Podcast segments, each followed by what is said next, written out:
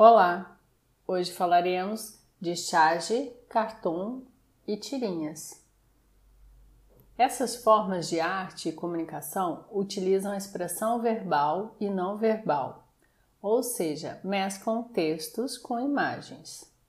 É claro que algumas vão valorizar mais as imagens e outras mais os textos. Mas antes de começar, Primeiro vamos diferenciar charge, cartoon e tirinhas. A charge utiliza como recurso visual a caricatura, que é um desenho que exagera nas características que já são marcantes em uma pessoa.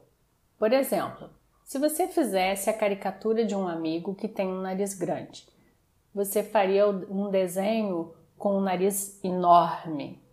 E além da caricatura, a charge também faz a mistura de fatos fictícios e fatos reais. Explicando melhor, para que o leitor entenda a charge, ele precisa estar atualizado, para que assim consiga fazer um link entre o fato fictício, que é aquele onde o autor exagera, um fato real, que é aquele que realmente aconteceu em algum lugar, em alguma data. Mas preste atenção, Somente as pessoas que reconhecem os personagens e aquele lugar compreendem a charge. Por isso, ela é um importante elemento de registro histórico, pois retrata acontecimentos de uma determinada época.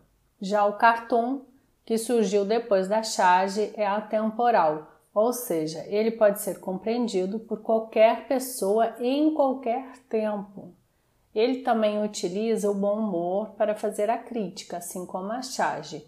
A diferença é que ele, ao invés de usar um fato específico como um acontecimento político de um determinado país, utiliza algo comum, algo do dia a dia, onde qualquer pessoa pode compreendê-lo mesmo que não conheça o fato que está sendo apresentado.